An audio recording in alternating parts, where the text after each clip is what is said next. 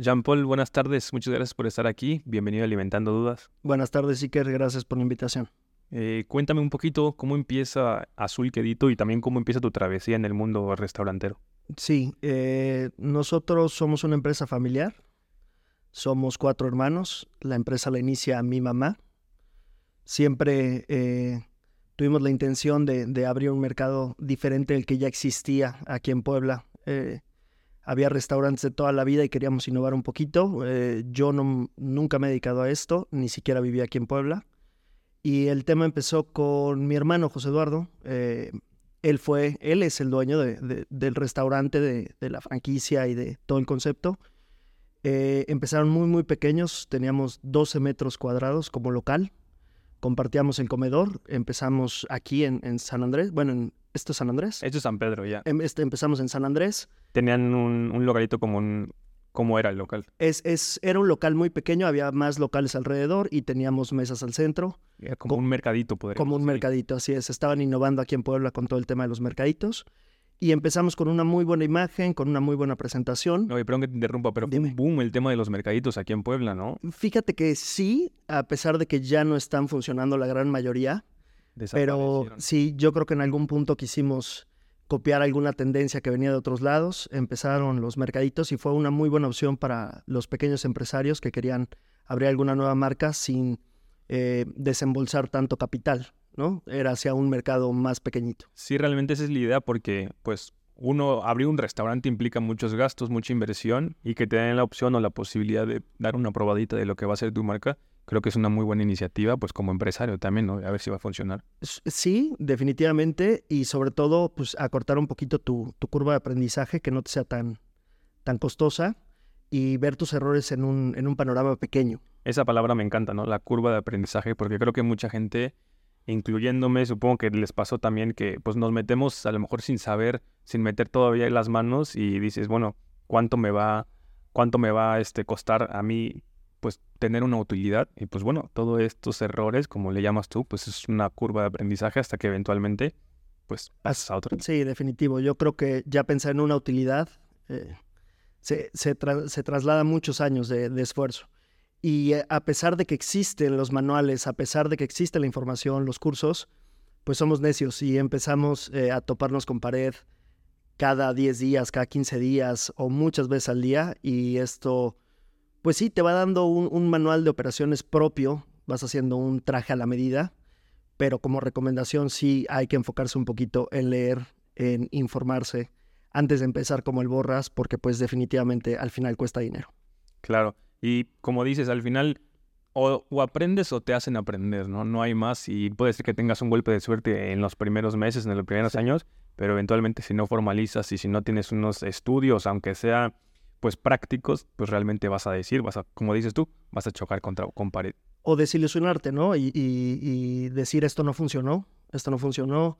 Cierras cuántos casos vemos de un local en renta, eh, llega alguien con todas las ganas del mundo, con una imagen, invierte su dinero, el, poco o mucho capital que tenga y al mes ves el local en traspaso o rentándose de nuevo y la historia se repite. Sí, es este fuerte. Ahora sí que vengo, yo no soy de, de, aquí de Puebla, pero bueno, regresar a la 14, que fue donde yo pude hacer mis estudios, y ver tantos locales con tanto dinero invertido, es padre, pero luego ves los siguientes locales y también hay unos localazos con el letrero de traspaso, ¿no? Que no les funcionó y ni siquiera les funcionó, no digas dos, tres años, o sea, en seis meses se les acabaron los ahorros y ese es algo como que muy práctico que todos deberíamos hacer un ejercicio antes de abrir un restaurante. Sobre todo tener ahí un, plan de, emergencia, un plan B, un plan C, un plan D. O sea, no, no, es, no es algo sencillo como yo creo que ningún, eh, ningún empresario piensa que a las semanas vas a estar ganando una utilidad, ni siquiera creo que en un tema de franquicia. Y sí tiene que, tienes que llevar un poquito el corazón, la mente, sí entregarte al 100% para que funcione y a veces no funciona. Claro, y como dices, a veces, aunque sepamos de que no, pues esto me va a rendir cuentas en un año, año y medio, se dice fácil, pero siéntate ahí, ve, recibe los clientes por un año y medio y que no recibas dinero, que no ganes nada más que, si bien te va, pues ahora sí que aportar otra vez a lo que alguna vez fue tu capital es complicado. Se dice fácil, pero sí es complicado. Es totalmente frustrante. Eh como tú lo dices, tomas otro poco de tu, de tu capital, lo vuelves a invertir, lo vuelves a inyectar y es el cuándo paro. O sigo, o, cierro, o me frustro. Y digo, sí, muchas personas, muchas empresas han, han sabido llevar su situación a partir de mucho esfuerzo y mucho tiempo, pero no todos tenemos ni el capital ni el tiempo para lograrlo. Y eso es algo muy importante. Como recomendación, si van a abrir un restaurante, si van a abrir un concepto, un negocio, sí les recomiendo que no inviertan ni todo, todo su dinero, porque eventualmente van a necesitar más, como dices, para meterle más capital o para reestructurar. A lo mejor hay algo que no estás bien que vas a necesitar moverle. Sobre todo en, en tema de empresa familiar, ¿no? Cuando tú tomas un capital que te sobra, lo pones a ver si trabaja, a ver si funciona, bueno, eso es una inversión de riesgo que tienes ahí. Pero cuando es el tiempo familiar, la inversión familiar o, o el dinero de la familia, pues llevas mucha responsabilidad, ¿no? Es el patrimonio que tienes y lo tienes que hacer trabajar y tienes que rendir cuentas. Sí. Peleas con tu, con tu propia familia. Claro, y a ver, todo esto del tema familiar me llama mucho la atención. Cuéntanos un poquito, porque yo también vengo como del tema familiar, pero ¿cómo ha sido tu experiencia? ¿Cuáles han sido tus pros y tus contras, ¿no? Que te enfrentas en un restaurante, empresa familiar. Sí, terrible. Eh, no se lo recomiendo a nadie. No, es, es complicado. La verdad es que yo vengo de otro ámbito, nunca creímos eh, entrar al ámbito gastronómico. Eh, nos ha ido bien, gracias a Dios. Sin embargo, la familia sí ha tenido momentos difíciles, momentos de alegría, momentos de mucha frustración. Como te platicaba, somos varios hermanos, somos cuatro hermanos, eh, todos han estado involucrados. mi mamá empezó con el proyecto, siempre quiso ir a desayunar a un lugar propio donde la atendieran como ella quería que la atendieran. Era complicado. Entonces, cada domingo íbamos, probábamos algo diferente y ella siempre insistió. Entonces se asoció con mi hermano, con José Eduardo, quien te platico. Empezaron con el proyecto y bueno, fue muy hecho a la medida. Eh, fue hecho a la medida, yo regreso, yo estaba en Veracruz. Me dice mi mamá, ¿cómo ves? ¿Lo hacemos un poquito más grande? Yo no sabía lo que llevaba esto, ¿no? O sea, yo no sabía lo que íbamos a vivir. Ha sido un tormento, ha sido también gratificante al 100%. Hoy en día estamos mejor que nunca como familia. Pero repito, sí creo que nos pudimos ahorrar muchos pasos y muchos problemas estando bien informados. Sí, eso es básicamente como lo necesario para poder iniciar. Y ahora sí que una buena información pues te va a generar a largo plazo pues una estabilidad, tanto a lo mejor como económica como familiar. Pero bueno, eso es un poquito de las cosas buenas por lo que, por lo que he escuchado. ¿Y qué otras, a lo mejor, contras, no? De, sí, no tan buenas. No tan pues buenas. Porque lo que a mí me pasa también, perdón que te interrumpa, es que pues al final tus jefes o tus colaboradores, tus compañeros más bien de trabajo, pues también son tus papás, también son tus hermanos. Entonces, sales de trabajar, que convives con tu jefe, con tu hermano, con todo, y luego sales y en la noche y es como, bueno, ahora vamos a cenar juntos. Es como, oye, llevamos todo el día juntos, ¿no? Y todavía quieres ir a cenar, pero bueno, es parte creo que del aprendizaje. Me pasa exactamente lo mismo. Eh, me dice mi mamá, es que no te gusta convivir con nosotros. Le digo, ya te vi en la mañana, ya comimos, ya en la cena ya no te quiero ver. Entonces, sí, en algún punto este, estos, estos problemas los llevábamos a casa. Ahí es cuando hablo un poquito de la información, el saber no llevar los problemas del trabajo a casa, no guardar rencores contra tus compañeros de trabajo que al mismo tiempo son tus hermanos, o tus papás, o tus tíos, o un primo, o quien sea.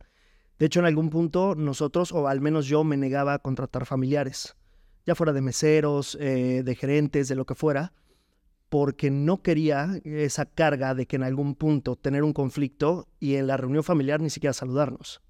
Entonces yo creo que ese es un gran, gran problema, yo creo que es el principal.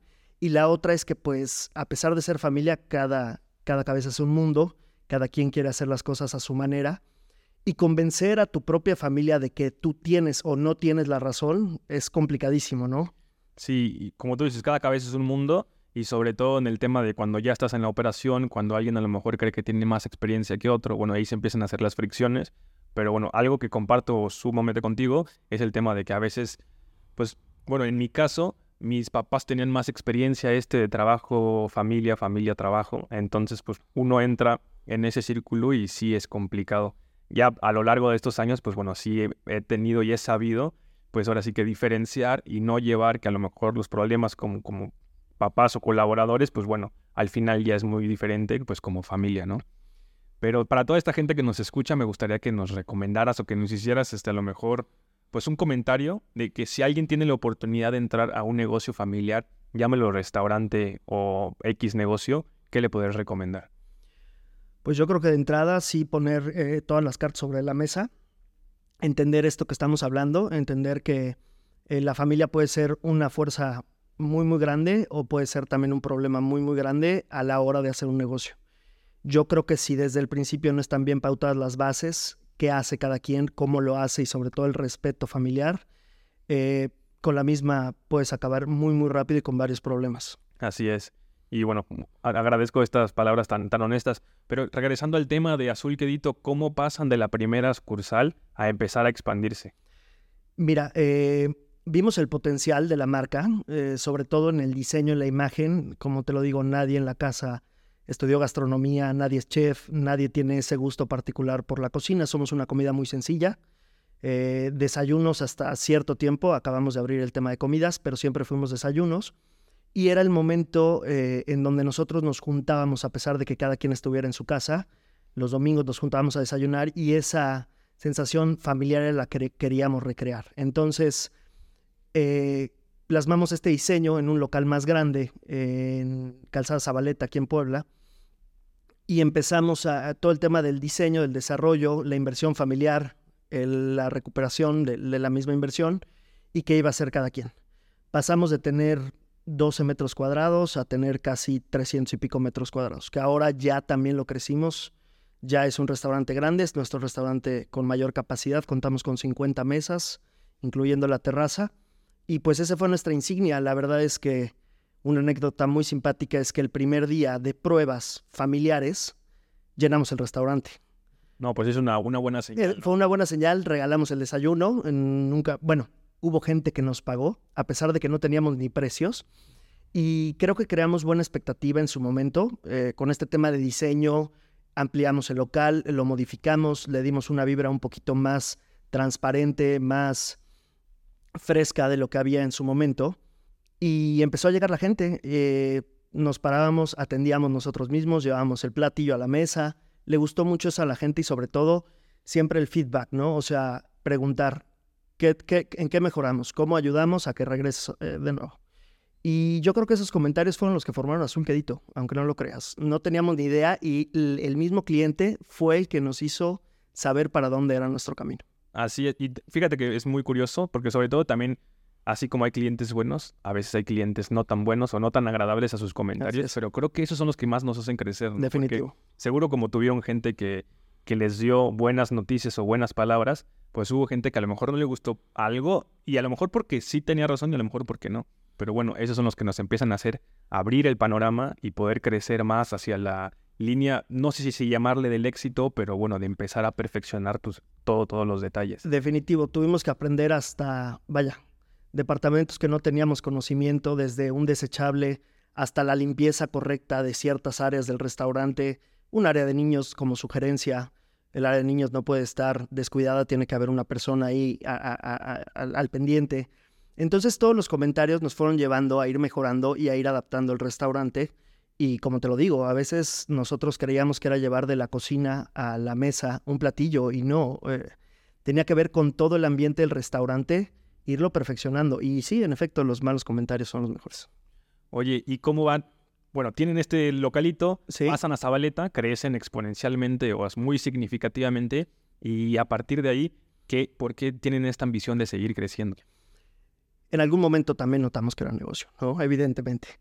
Eh, nunca hemos vendido bebidas alcohólicas hasta apenas hace menos de un año. Éramos, como te lo dije, un concepto totalmente familiar, fresco, le gustó a la gente, nos gustó atender a la gente, íbamos mejorando. Yo creo que también el hecho de ir mejorando nos motivaba a nosotros mismos a seguir creciendo con la marca. Eh, eh, hemos, tuvimos ocho restaurantes en algún punto. No, pues ya es un... De los cuales quedan cuatro. ¿No? Este, evidentemente atraviesa pandemia, eh, hay que autofinanciarse, nunca pensamos en, en, un financiamiento bancario, no sabemos cuánto iba a durar este, este tema de pandemia, si 15 días o otros tres años. Y es lo que muchos tuvimos que pasar, tuvimos que vivir, y creo que fue una prueba muy interesante para ver si eras negocio o no eras negocio. Y aprendiste otras cosas, ¿no? Como el delivery, le diste mucha importancia, empezaste a ver que también tenías una muy buena utilidad de eso. Todo el tema de, de tus desechables, del packaging, de cómo llevarlo, cómo presentarlo en casa, cómo hacer que tu producto durara hasta la casa sin que Sufrir, sí, va, sí, definitivo. Entonces sí aprendimos varias cosas, sin embargo fue algo complicadísimo porque al menos nosotros no, no corrimos o despedimos a ninguna persona por esto. Intentamos mantener la plantilla completa, eh, a pesar de recibir un sueldo significativo, simbólico, pero el equipo no se toca, ¿no? Siempre hemos eh, entendido que primero van ellos y al final nosotros, y eso como empresario también es muy difícil de entender, ¿no? Dicen cobra tú primero, pero la realidad es que aquí eso no funciona. Aquí al final se hacen los pagos de todo, tanto administrativos como de financieros, todo lo que más, y al final es bueno cuánto si sobró algo. Sí, es que sobra. Claro, pero bueno, hay que saber como dices, eventualmente nos vamos ahora sí que aprendiendo, pues dividir los porcentajes para que eventualmente pues podamos tener una utilidad. Definitivo. Y como te lo dije, nosotros incluso aperturamos, el último restaurante que, aperturamos fue en Orizaba, Veracruz. Yo soy de por allá, mi familia también. Y a pesar del concepto tan bonito que pusimos, estábamos en una plaza preciosa, eh, pues duramos el año nada más. Eso quiere decir que no todos los mercados son iguales. Claro, y, sobre todo también saber reconocer, porque creo que no es nada fácil decir, bueno, este va, vamos por otro año más, hay a lo mejor una, pues, un pronóstico que podemos mejorar y también decir, mira aquí, como dices, el mercado es diferente, vámonos mejor a, retirar como caballeros y vamos a buscar otra, otra paz. Definitivo. Eh, en mi caso fue un capricho, al ser yo de por allá, eh, me gustaba, me gusta ir mucho y quería un pretexto. Entonces definitivamente dije, esto no es un negocio, podríamos mantenerlo, pero el chiste no es que te cueste, ¿no? Al final, como te lo dije, la familia depende de, buenas decisiones y hay que saber cuándo retirarse, hay que saber, a partir de eso, también trajimos el, mobiliario para acá y pues quisimos ponerlo a trabajar. Entonces, eh, aprendimos a ocupar nuestros recursos por mínimos que fueran y ponerlos a trabajar a lo mejor en sucursales más pequeñas. A partir de eso nació aquí en Puebla la sucursal de Mirador, era una bodega. Recuerdo que mi mamá me llevó a conocerla y pues yo pensé que en algún punto quería poner una llantera o, un taller mecánico o algo así. De plano, sí De plano, de verdad, muy, muy mal, eh, por la zona de Mirador, cerca del Parque Ecológico. Eh, metimos todo el mobiliario, el arquitecto se lució, hizo un muy buen trabajo y ahora es una sucursal bastante exitosa.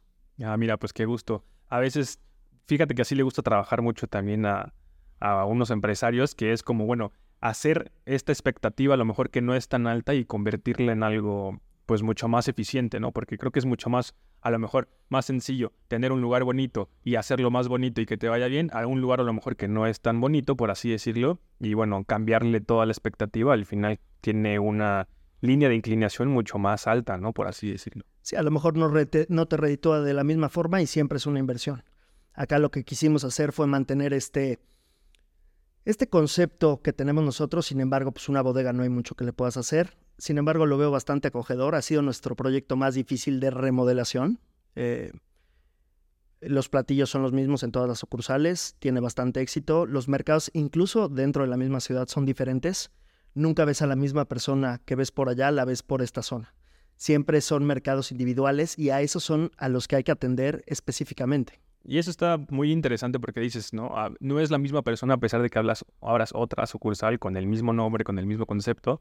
Y pues también para toda esta gente que ya tiene un restaurante que a lo mejor está dudando en abrir el otro, que no piense, a lo mejor digo, no ponerlo en la misma cuadra, pero que no se van a hacer como competencia o que te van a quitar clientes, sino al final es una forma de, expandir tu nombre, tu marca, ¿no? Y, Tienes que tropicalizar tu servicio, sí. Eh, eh, yo creo que el, el concepto y la carta hay que mantenerlo igual, es tu esencia pero sí tropicalizar un poquito el tema del servicio, cómo atender a la persona que atiendes a Mirador es muy, muy diferente a cómo atiendo a la persona de Lomas de Angelópolis. Y eh, no, no hablo de una mala atención a una buena atención. Simple y sencillamente el, el cómo acercarse al cliente es una manera totalmente distinta. Oye, y de estas cuatro sucursales que tienes activas ahorita, ¿tienes algún plato insignia o a pesar de que pues todos están en diferentes áreas, te piden diferentes cosas. fíjate que no sabemos por qué, pero la, nuestra salsa suiza es demasiado buena.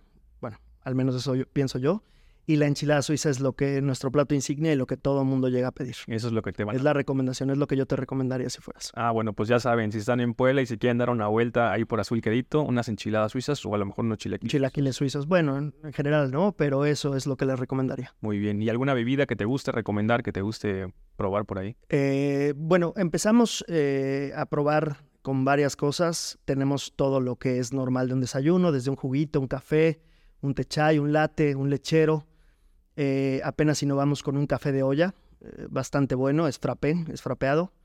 Y trae algunos sabores. eh, repito, somos, somos jarochos y traemos un poquito de, de todo ese tema. Lo hemos ido tropicalizando.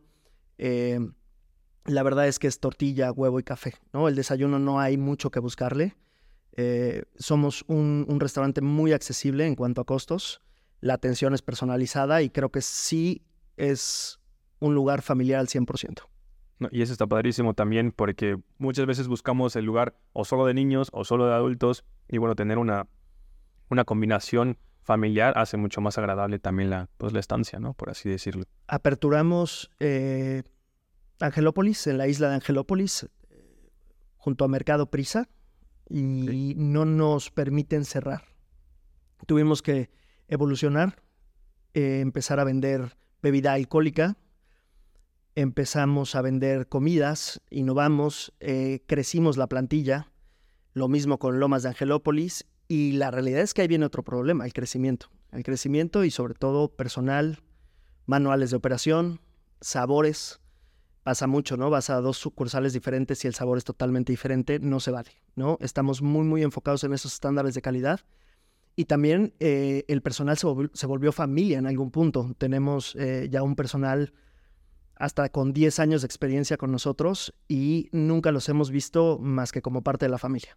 Y eso creo que es marca un hincapié o un punto y aparte de cuando vas a un restaurante y ves a la persona que no está cómoda, a cuando vas a un restaurante y hasta te atienden con ganas y todo, y dices, bueno, aquí les dan un buen trato laboral y bueno, hay menos rotación también sobre tu, pues, tu personal y eso habla también pues de la imagen, ¿no? Que es muy bonito. Fíjate que sí, la, rotación es importantísima. No, no, a pesar de que nosotros rotamos entre tiendas, pretendemos no rotar nuestro personal. Ha sido complicadísimo, Iker. No, no es nada fácil hoy día. La gente no sabemos qué pasa si no quiere trabajar, si los traslados cada vez son más largos, ¿no? Para poder llegar al, lugar de trabajo, si los sueldos no son los correctos. Eh, te- te pongo todo esto en perspectiva no porque no lo intentemos hacer de la mejor manera, sino porque a pesar de intentarlo, la gente sigue sin llegar. Yo creo que también este tema viene un poquito relacionado con el tema de la pandemia, porque la gente se acostumbró a vivir con poco, ¿no? A, no salir, a no gastar, a quedarse en casa, a lo mejor a no tener muchos traslados. Y en algún punto creo que sí nos ganó en general un poquito la mediocridad de no querer buscar más, de estancarnos. Es el primer año, si tú lo notas, que estamos ya en una normalidad total. Esperemos no, no- Se acabó, se ya, acabó, sí, ya se acabó la pandemia. Sí, se ya acabó por fin. rato. Entonces, pues es empezar desde cero, empezar desde abajo otra vez, otra vez a tener ese personal, eh, eh, la plantilla completa, darles todos los privilegios, que sigan, eh, levantar las sucursales, hacer la promoción, cosa que nos ya no hacíamos antes porque nos íbamos mucho hacia el delivery. Ya no necesitábamos a este personal activo en las tiendas. Y pues la verdad es que la pandemia no fue corta. Entonces, el autofinanciarse, el recuperar ese capital, el pagarlo a quien también, ya sea familiar o bancario, es un, es un proceso de recuperación que apenas está iniciando. Claro, sí, porque muchos podrán pensar, bueno, tú eres empresario, tú tienes dinero, pero oye, también no es como que el Todo gobierno, lo contrario. no es como que el gobierno te dice, oye, bueno, pues ahí está una lana para que le pagues a tus colaboradores, ¿no? Sí, es, es complicado, hay muchos procesos, como dices, que hay que pasar, que hay que seguir, pues, dándoles también cuerpo y, como dices, tra- tratar de, pues, llevar a los colaboradores de la mejor forma para que también puedan actuar de la mejor forma, siempre buscando, pues, lo más positivo para ellos. Y del tema de que me contabas que llegas a prisa, bueno, llegan al mer- mercado de Angelópolis, Sí. se tienen que extender en el tema de horarios, tema de colaboradores. Llega este problema, pero a la vez también es un problema bueno. ¿Por qué? Porque Definitivo. tu concepto crece, tu personal crece, pues ustedes como empresa también crecen. ¿Qué opinan acerca de estos nuevos retos? Yo aquí, o mi recomendación sería, sí ten un proceso establecido. Nosotros crecimos muy rápido, no lo recomiendo. Abrimos tres sucursales en un año. eh, fue un gran, gran error. El crecimiento no lo puedes tener tan rápido porque no lo puedes controlar. Entonces, sí es un problema bueno, sí estamos trabajando sobre ello, pero siempre vas a tener que pedir disculpas. Y quien paga los platos rotos es el cliente. Entonces, a pesar de tener gente nueva, eh, pues tú creces tres sucursales en un año y tienes que llenar la plantilla completa y no es la experiencia que teníamos a una sola sucursal con personal totalmente capacitado. Entonces, sí nos ha costado eh, trabajo. Aquí mi recomendación sería un, crecimiento progresivo, un crecimiento inteligente. Nosotros no lo tuvimos. Esa sería una recomendación muy buena, ¿no? Porque así como dices, dejas a lo mejor un plantel, dejas a un encargado y eventualmente creces con la siguiente. Pero bueno, a veces las oportunidades y la vida no es así. Tuvieron que abrir dos, tres de golpe y bueno, ahora ve, ve un poquito hacia atrás y todo lo que han logrado es padrísimo. No solamente en cuanto, pues como dices, ¿no? En el servicio y todo, sino también cuánta, cuánta generación de empleo ha podido pues tu familia generar, ¿no? ¿Cuántas personas tienen ya trabajando? Mira, de plantilla tenemos aproximadamente ya 100 personas, 100 colaboradores y este, pues esas son plantilla propia de Sulquedito, ¿no? Ya un trabajo externo no, no te sabría decir, pero pues imagino que son bastantes y estamos muy orgullosos de eso, a pesar de, de, o más bien de como tú lo dices, son oportunidades que se presentan. Si tienes ganas de trabajar y tienes la suerte, va a funcionar? Pues directamente es 100 empleos, 100 familias que pueden estar ayudando. Y creo que también no solo viendo el tema de negocios, sino viendo el tema a lo mejor de éxito, de generar empleos y estar comprometidos con México como tal, como país, como Puebla, a lo mejor como Estado, pues bueno, ustedes son una fuente muy importante de negocios. Aprovechar para felicitarlos de todo lo que han hecho y pues bueno, hoy en el punto en el que están, ver para atrás ha de ser también sumamente gratificante. Es gratificante y bendito Dios ya ha sido un poquito más relajado el tema, ¿no? Ya disfrutamos un poquito más del negocio. Antes era un no dormir, antes era un meter las manos en todo. Eh, yo era todos los departamentos, mi mamá era todos los departamentos, mis hermanos lo mismo, con la misma hacíamos la mercadotecnia, con la misma cocinábamos, con la misma barríamos y con la misma éramos el servicio. Oye, me, da mucho gusto que me, que me, cuentes todas estas partes de lo que es lo complejo de ser restaurantero, porque a veces luego suelen pues, platicar solo lo bonito, ¿no? Claro. Y esto es muy importante que también la gente que pues, nos pueda escuchar sepa que no todo es color de rosa, sepa que hay un desgaste y que no es, pues antes eras colaborador y trabajabas ocho horas, a lo mejor cinco o seis días, y a partir de que fuiste empresario, de que fuiste emprendedor, pues cambia eso. O sea, ya no trabajas ocho horas, seis días, ya trabajas todo el día, todos los días. Ya no hay días de descanso por ley, ya no hay aguinaldos, ya hay ver primero por el personal, como dices, y después ya ver por ustedes. Pero quiero que me cuentes un poquito también, no todo es color de rosas, pero ¿qué ha sido lo más gratificante para ti de poder poner pues un negocio? Mm, ok, bueno, yo creo que sí hemos ido, o sea, se va notando la mejora. Eso es gratificante, al menos para mí. Eh, se van viendo los procesos, me encantan los procesos, me encanta la administración. Eh, que las cosas trabajen solas, yo creo que no hay mayor eh, felicidad para un empresario que llegar y poder ver todo desde arriba, funcionando. Siempre hay cosas que mejorar, eso no lo dudo, pero el hecho de que tú estés como espectador en vez de metiendo las manos, no hay nada mejor. Sí, y creo que cada vez hay que irlo haciendo más, ¿no? Porque también me ha tocado mucho que entre más quieras estar pues sobre todo en el tema de la operación, pues más difícil es que tú estés, ahora sí que como dices, como espectador, ¿no? Y cuando tú no le das la oportunidad, pues a ese colaborador de sentirse completamente, pues capaz de hacer las cosas, porque sabe que eventualmente vas a venir a rescatarlo, pues vas a frenar un crecimiento, ¿no? Y justo hablaba también con mi hermano respecto de que a veces es mejor que, porque siempre un colaborador a lo mejor no vas a sentir que llena totalmente tus zapatos pero a lo mejor sí un 60 o un 70%. Pero eso va a ser muy importante porque el día de mañana que sean dos, pues ya van a ser un 120 o un 140 y el día que sean tres, pues ya van a ser 200% a comparación de tus 100. Y ese va a ser algo muy importante para que el día que tú quieras estar afuera viendo de espectador, pues que tengas un restaurante o un negocio funcionando, pues mucho más eficiente porque ya tuviste que delegar, que no va a ser fácil, pero después de tiempo, pues es muy bonito pues ver cómo las cosas empiezan a fluir, obviamente sin despegar los ojos de ahí, pero pues viendo cómo se manejan entre ellos mismos. Claro, mira, la gente muchas veces también se acostumbra a que la rescates, ¿no? Y es una mala maña que tenemos la gran mayoría y no voy a hacer esto tan bien para que no me lo vuelvan a pedir. Entonces, como empresario, tú siempre quieres que todo esté perfecto y vas a meter las manos en donde todo está, o bueno, donde hay algo malo, y la gente se acostumbra a que tú le estés rescatando y te vuelves un apagafuegos de tu propio negocio. La realidad es que yo creo que aquí eh, en México pensamos que mientras más sudes, mientras más cargues, mientras más te esfuerces o mientras más horas trabajes, estás produciendo más. Y la realidad es que mientras tú puedes estar fuera de tu empresa, fuera de tu negocio, con los ojos bien abiertos para ver cómo mejorar o incluso crear otras, otras ramas sobre tu propio negocio o incluso emprender en algo más, pues es donde vas a empezar a notar la utilidad, ¿no? La prosperidad del negocio. Mientras estés ahí inmerso, pues esta ceguera de taller no te va a dejar crecer. Al menos esa es mi opinión. Creo que es muy, muy válido, sobre todo apenas igual escuchaba un chef que decía, el tema de la cocina, el tema de la administración de los restaurantes es complicado porque tienes que estar lo suficientemente adentro del restaurante para ver que las cosas vayan bien, pero también lo suficientemente afuera para que veas qué es lo que más se está haciendo, ¿no? Totalmente. no, no vas a poder ver pues las nuevas competencias, no vas a poder qué está haciendo la gente para innovar, no vas a poderte dedicar de ideas. Entonces, sí es muy recomendado, sobre todo a lo mejor los primeros años, que estés pendiente, que estés adentro, que estés mejorando todo del restaurante, pero que también te des la oportunidad de estar un poquito afuera, porque si te la pasas todo el día cortando topantes, pues no vas a ver lo que hacen los del servicio. Y si te pasas todo el día en el servicio, pues no vas a ver lo que hacen en la cocina.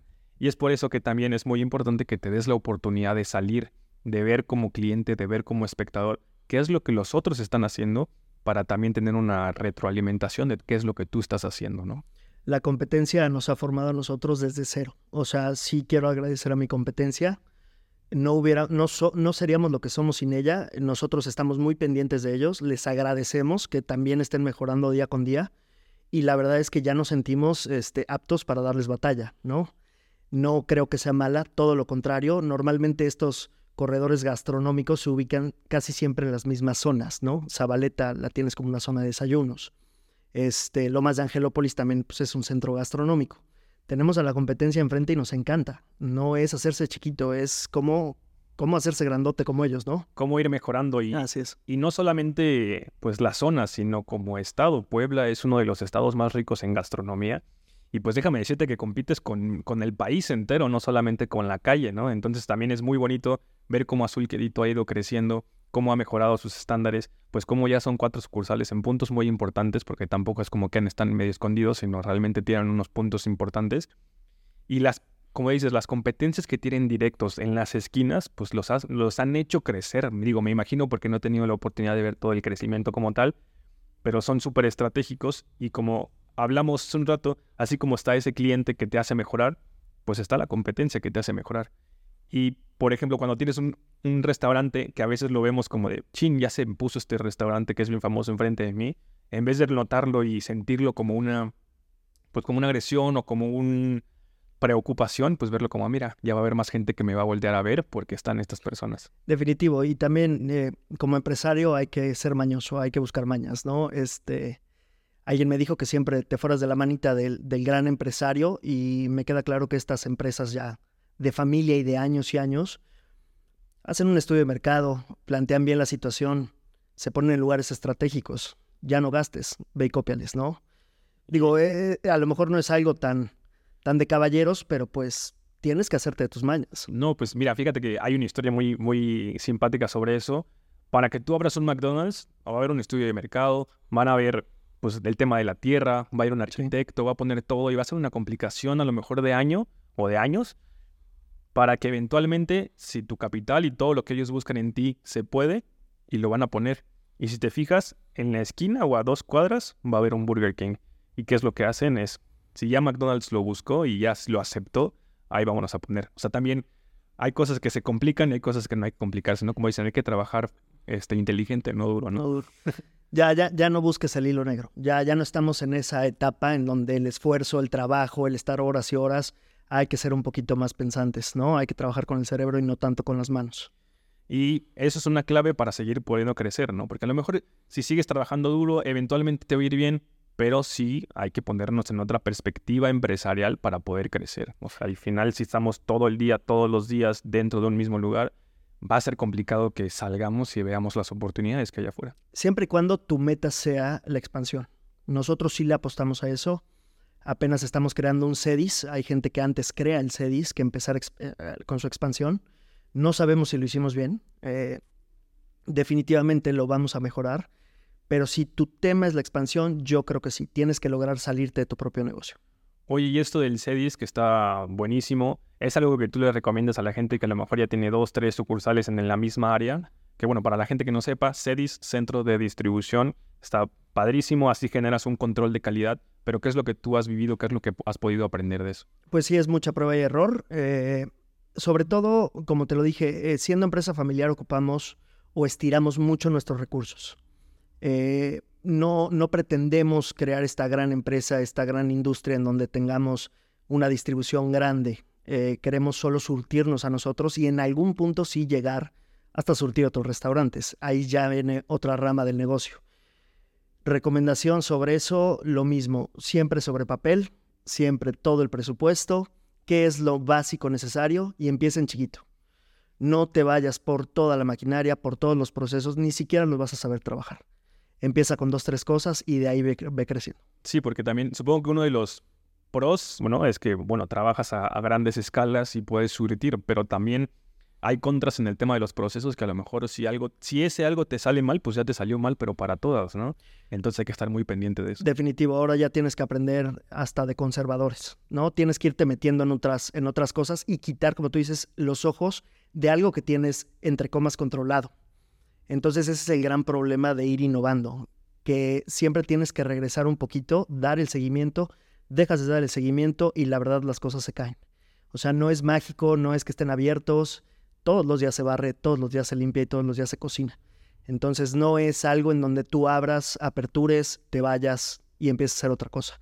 Al menos creo que ese es parte de nuestro éxito, el ir todos los días a todas las sucursales y atender personalmente al cliente. Así es, estar presente. Creo que no hay, no hay nada más que, pues ahora sí que estar presente, escuchar tanto a los clientes como a los colaboradores, porque a veces es tan sencillo como una inquietud que tiene que se la puedes resolver en minutos, pero si no estás presente, pues a veces es complicado que pues tanto el cliente como el colaborador pues se sienta, se pueda sentir con así que como en familia o, tranquilo. Inquietud o alguna muy buena idea, ¿no? La verdad es que a, pesar de que hemos, hemos empezado el crecimiento por el tema de competencia, el crecimiento interno viene de parte de nuestro personal. Ellos son quienes nos han enseñado cómo funciona un restaurante y cómo se debe llevar. Las experiencias que te puedan transmitir, nunca hay que echarlas en saco roto. Así es, y siempre tener pues los ojos abiertos, como dices, y las ganas de seguir aprendiendo, de que hay gente más chica a lo mejor, con más experiencia o con menos, pero que puede tener una, una idea muy buena que va a ser pro. Entonces, también para la gente que ya tiene un restaurante, que tiene un negocio, y alguien les quiere dar una duda, digo una duda, una sugerencia, pues no se tapen los ojos, no se tapen las orejas, escúchenlos que pueden salir cosas muy bonitas de ahí. Sí, definitivo. Y mira, siempre contrata gente mejor que tú, ¿no? Así es. Eh, yo no veo a, grandes empresarios atendiendo sus negocios directamente. Tienen gente que son mejor que ellos para solucionar cualquier problema y ellos se puedan dedicar a otra cosa.